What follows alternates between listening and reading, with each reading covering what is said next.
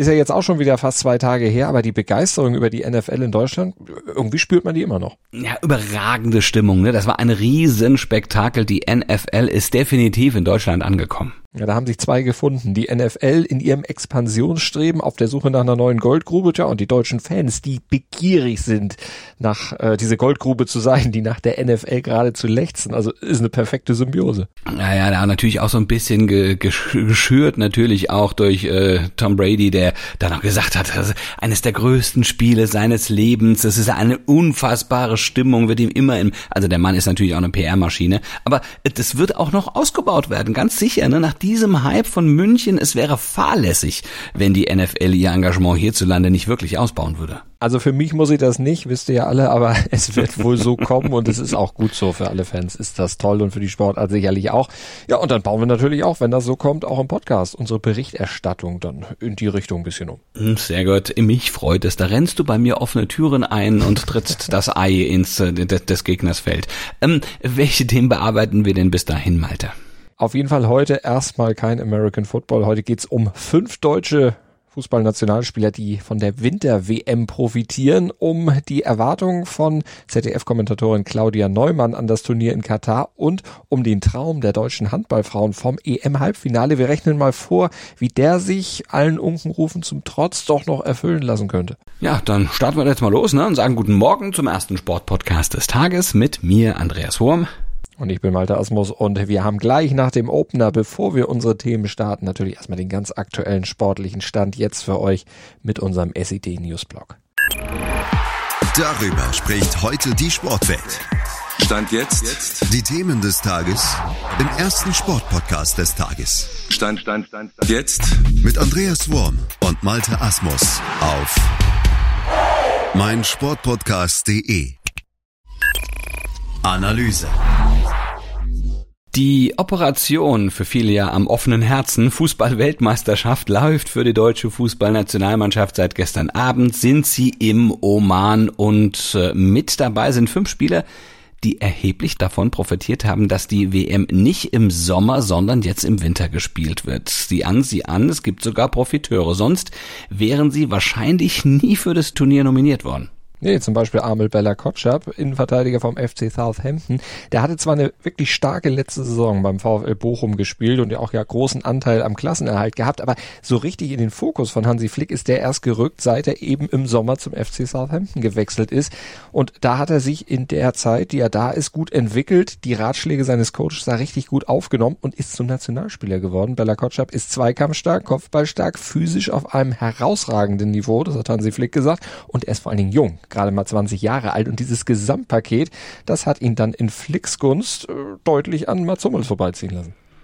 Ah, also gut, ist er also doch ein bisschen schneller, ne? Oder äh, Jamal Musiala zum Beispiel, ne? Der, gut, der wäre sicher auch bei der Sommer-WM mit dabei gewesen, aber da wäre er garantiert kein Kandidat für die Startelf.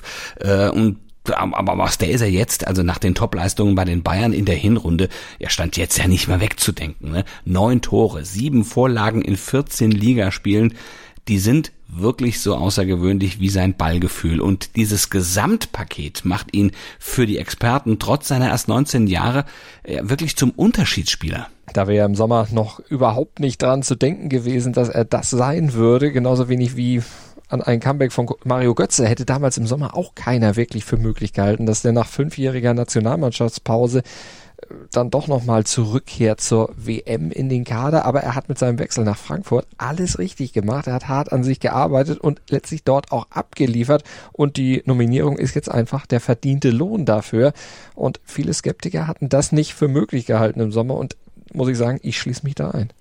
Ja, das geht mir ganz genauso. Und die Frage war ja auch noch, wie sehr zerstört man möglicherweise auch die Legende, dieses Traumtor von 2014, dadurch, dass man ihn jetzt wieder auf den Platz stellt und er vielleicht da weit hinter den Erwartungen zurückbleibt. Aber wir lassen uns auch sehr gerne überraschen. Vielleicht ist er ja wieder der Mann für genau den richtigen Moment. War er schon mal, warum nicht das äh, ähm, gleiche nochmal erleben? Wir werden das sehen. Aber es ist natürlich, also auch bei Niklas Füllkrug, ne? Also den hätte ich vor Monaten, möchte ich sagen, eigentlich nicht als Nationalmannschaftskandidat gehandelt. Also äh, das hätten noch weniger Menschen geglaubt als bei Mario Götze. Äh, wahrscheinlich er selber auch gar nicht. Also dem hättest du vom Anfang der Saison gesagt, pass mal auf, du fliegst mit nach Katar. Hätte er gesagt, ja, ja klar, super, wessen Schuhe soll ich putzen? Ja, also, aber er, er knüpft in der Bundesliga, also hat in den letzten Spielen nahtlos an seine 19 Tore aus der zweiten Liga angeknüpft, zweitbester Torschütze und lange war er der Beste äh, in der Liga.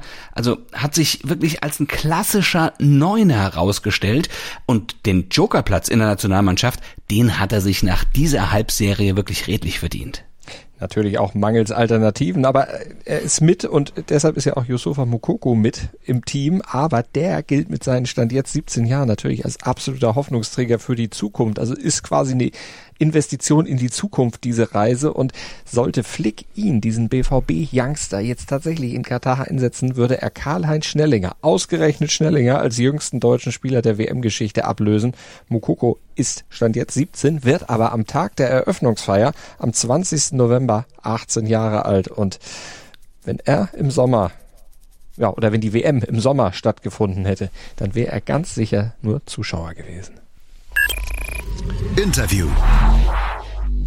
Yusufa Mukuku wäre nur Zuschauer vor dem Fernseher gewesen, darauf haben wir uns ja gerade geeinigt und er hätte dann ihr zugehört, nämlich Claudia Neumann aus dem Kommentatorenteam des ZDF mit dabei in Katar und jetzt bei uns. Claudia, erzähl uns jetzt mal ein bisschen was über die Erwartungen an diese umstrittene Weltmeisterschaft in Katar. Claudia, mit welchen Gefühlen siehst du dem Turnier entgegen? Ich glaube, wir können guten Gewissens sagen, dass die Fehler damals gemacht worden sind.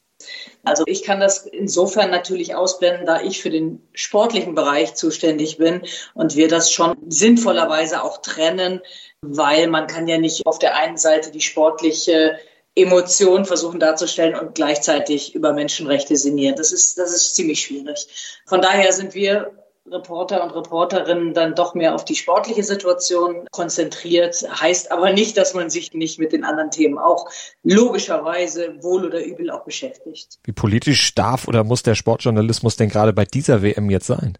Schon sehr, wie ich finde. Natürlich wird auch Politik über den Sport transportiert. Das ist ja eben auch gerade der große Vorteil an dieser Wahnsinnsaufmerksamkeit, die der Sport insgesamt und der Fußball nochmal ganz im Speziellen zieht dass man darüber hinaus auch gesellschaftsrelevante Themen transportieren kann und diskutieren kann. Und ich persönlich beobachte den leicht einsetzenden Trend, dass sich auch Athleten und Fußballer und Fußballerinnen mittlerweile zu den Themen äußern, weil sie sich ihrer Strahlkraft bewusst sind beurteile ich als sehr, sehr positiv. Wir leben im Sport nicht auf einer einsamen Insel, sondern sind Teil einer großen Gesellschaft in einer riesigen Welt mit vielen, vielen komplizierten Sachzusammenhängen und sollten uns damit alle beschäftigen. Die Rolle der Frau in der Gesellschaft ist ja was, was dich sehr beschäftigt. Ja, auch in Katar ein schwieriges Thema, aber eben auch lange bei uns. Jetzt warst du 2016 die erste Frau im deutschen Fernsehen, die ein Männer-EM-Spiel kommentiert hat.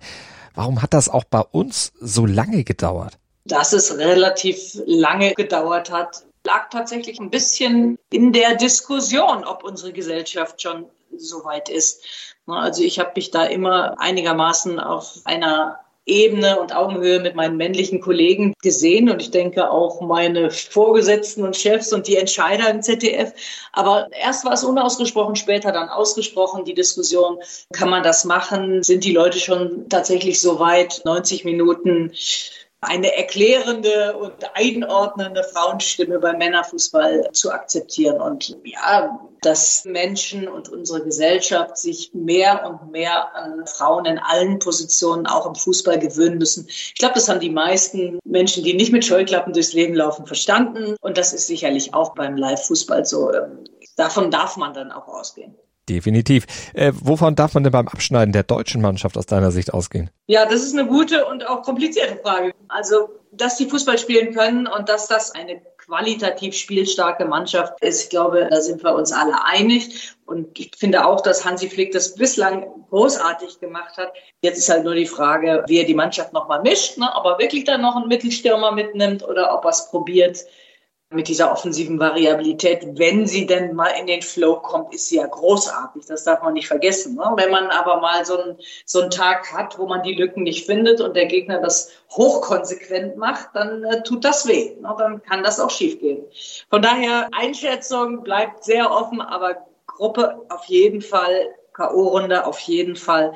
Ich glaube auch, dass das Halbfinale drin sein kann. Wer sind deine Favoriten auf den Titel? Der Witz ist ja tatsächlich, dass alle so ein bisschen Probleme hatten, ne? auch in der Nations League. Aber ansonsten würde ich natürlich die üblichen Verdächtigen Frankreich. Ich glaube auch England wird wieder an der Topform kratzen. Deutschland gehört dazu, Spanien gehört dazu. Ähm, bei Belgien bin ich mir nicht mehr ganz sicher. Ich glaube, die sind schon so ein Tick über den Zenit. Und ich glaube, der amtierende Obermeister ist ja irgendwie nicht dabei, ne?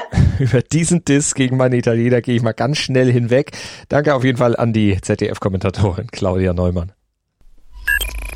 Analyse. Ja, jetzt gucken wir mal zum Handball. Ne? Die deutsche Nationalmannschaft der Frauen hatte schon vor der EM, also vor dem Halbfinale, ähm, sie hatten von dem Halbfinale geträumt, so ist es richtig. Ähm, wie ist es denn da jetzt, stand jetzt so? Ja, die Chance ist nach wie vor da, ins Halbfinale zu kommen, aber die ist minimal. Die deutschen Frauen waren ja mit null Punkten in die Hauptrunde eingezogen und da stehen sie jetzt bei zwei zu vier Punkten auf Rang fünf der Sechsergruppe und wir wissen ja, nur die ersten beiden Teams kommen weiter. Heißt, sie brauchen heute Abend gegen Frankreich und morgen Abend gegen Rumänien auf jeden Fall Siege, um überhaupt noch eine Chance zu haben. Ja, aber selbst zwei Siege binnen 19 Stunden könnten unter Umständen nicht ausreichen, ne? Ja, das stimmt. Das deutsche Team ist auf jeden Fall auf Schützenhilfe angewiesen, denn Montenegro 4 zu 2 Punkte und Frankreich 6 zu 0 Punkte, die müssten patzen. Aber wenn Deutschland zwei Siege holt und 6 zu 4 Punkte am Ende dann aufweist, äh, dann würde das Team in einer möglichen Dreierkombination beziehungsweise in einem möglichen Dreiervergleich dank der besseren Tordifferenz zumindest mindestens auf Platz 2 springen. Ja, aber verliert Deutschland heute Abend gegen Frankreich, hätten sie bereits vor dem abschließenden Hauptrundenspiel wirklich keine Chance mehr auf die Finalrunde in Ljubljana. Das stimmt. Und die Chancen, dass das passiert, sind so klein jetzt nicht, denn Deutschland hat die letzten sieben Duelle gegen die Französin allesamt verloren. Und wenn das dann wieder passiert heute, dann wäre nur noch das Spiel um Platz fünf am Ende drin. Das spielen ja die Gruppendritten der Hauptrunde. Ja, aber auch dieser Platz wäre nicht unwichtig. Der könnte mit Blick auf die Teilnahme an einem Qualifikationsturnier für die Olympischen Spiele nämlich noch sehr, sehr wichtig sein. Das bringt der Sporttag. Stand jetzt. Alle rüsten für die Fußball-WM. Es ist nicht wirklich etwas von Belang morgen los, aber das heißt, euer sportliches Tageshighlight dürfte dieser Podcast sein. Ab 7.07 Uhr sind wir natürlich morgen früh wieder für euch da. Dann gibt es ja den ersten Sportpodcast des Tages überall dort, wo es Podcasts gibt. Einfach abonnieren und dann ab 7.07 Uhr reinhören und natürlich gerne auch bewerten und weiter sagen, dass es uns gibt. Ich würde sagen, wir hören uns morgen. Gruß und Kuss von Andreas Wurm und Malte Asmus. Schatz, ich bin neu verliebt. Was? Da drüben. Das ist er. Aber das ist ein Auto. Ja, eben. Mit ihm habe ich alles richtig gemacht. Wunschauto einfach kaufen, verkaufen oder leasen. Bei Autoscout24. Alles richtig gemacht. Wie baut man eine harmonische Beziehung zu seinem Hund auf? Puh, gar nicht so leicht. Und deshalb frage ich nach, wie es anderen Hundeeltern gelingt, beziehungsweise wie die daran arbeiten. Bei Iswas Dog reden wir dann drüber. Alle 14 Tage neu mit mir, Malte Asmus und unserer Expertin für eine harmonische Mensch-Hund-Beziehung, Melanie Lippisch. Iswas Dog mit Malte Asmus. Überall, wo es Podcasts gibt.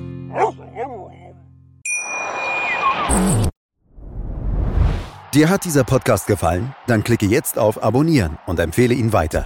Bleib immer auf dem Laufenden und folge uns bei Twitter, Instagram und Facebook. Mehr Podcasts aus der weiten Welt des Sports findest du auf meinsportpodcast.de. Schatz, ich bin neu verliebt. Was? Drüben. Das ist er. Aber das ist ein Auto. Ja, eben. Mit ihm habe ich alles richtig gemacht. Wunschauto einfach kaufen, verkaufen oder leasen. Bei Autoscout24. Alles richtig gemacht.